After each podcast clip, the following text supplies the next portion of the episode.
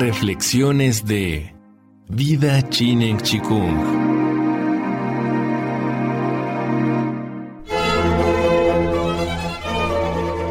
Vida Chinen Chikung presenta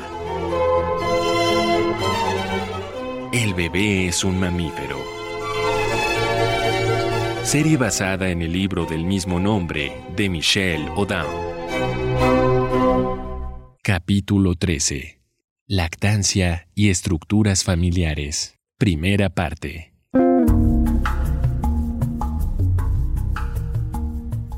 La duración de la lactancia nos parece una clave que no se ha tenido en cuenta a la hora de interpretar las características de una civilización.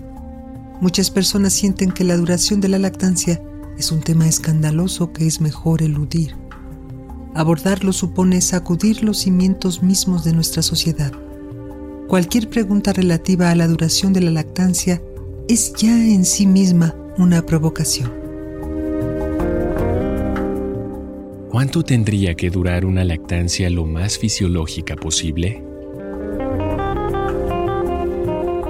Para responder a esta pregunta tenemos que empezar por investigar. Podemos comparar individuos amamantados durante más de tres o cuatro años con otros que lo fueron durante menos tiempo o con otros que no fueron amamantados en absoluto. Los criterios elegidos pueden incluir desde valorar su estado de salud o sus resultados escolares hasta catalogar su comportamiento. Tocaremos algunos puntos provocativos.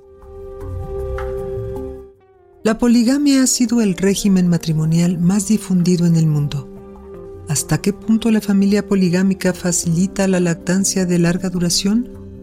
Es posible que una relación breve con la madre posteriormente potencie la tendencia al amor-posesión de tal modo que aquel bebé se vuelva un adulto que no pueda ser apto para la poligamia? Otro aspecto a considerar es la relación entre los divorcios y el tiempo de lactancia. En países donde el 60% de los bebés son amamantados, el índice de separaciones es de aproximadamente 50%. En otros países, donde los bebés dejan de ser amamantados antes de los seis meses, el índice de separación es del 25%. Estas cifras indican que a mayor lactancia, más separaciones. El doctor Michel Oda comenta. Estas correlaciones me recuerdan confidencias de muchas parejas sobre sus problemas durante lactancias prolongadas. Uno muy común son quejas del marido por la falta de apetito sexual de su mujer, sin embargo, algunas mujeres me han reportado que es precisamente durante la lactancia cuando han tenido relaciones sexuales más satisfactorias.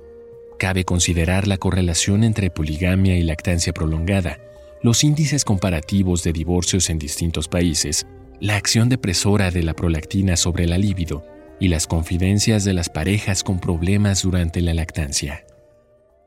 Situémonos brevemente en nuestros antepasados.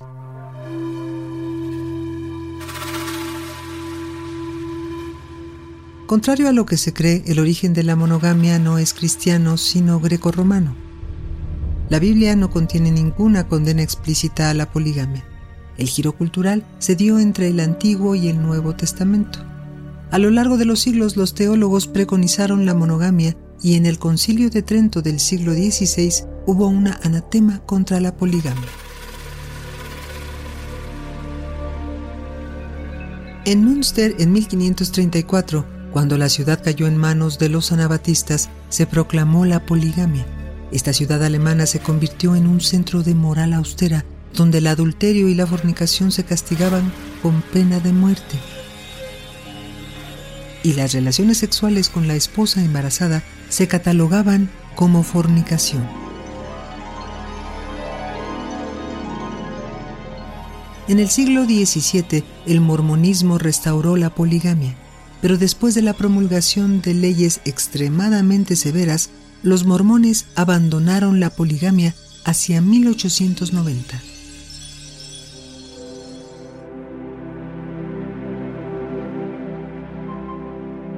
Es importante subrayar que quienes exaltan los valores de un determinado tipo de matrimonio, ya sea monógamo o polígamo, no tienen en cuenta el periodo de lactancia del ser humano. Hay quienes afirman que la poligamia tiende a disminuir la prostitución, el número de divorcios, de hijos naturales y de infanticidios, y a reducir la delincuencia. Y por otro lado, tenemos que la monogamia estricta es la mejor protección posible frente al cáncer de útero y a las enfermedades de transmisión sexual, según estudios médicos de actualidad.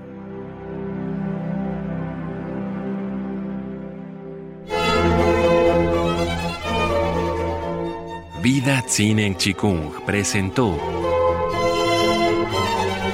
El bebé es un mamífero. Serie basada en el libro del mismo nombre de Michelle Odam. Vida en Chikung. Todo es posible.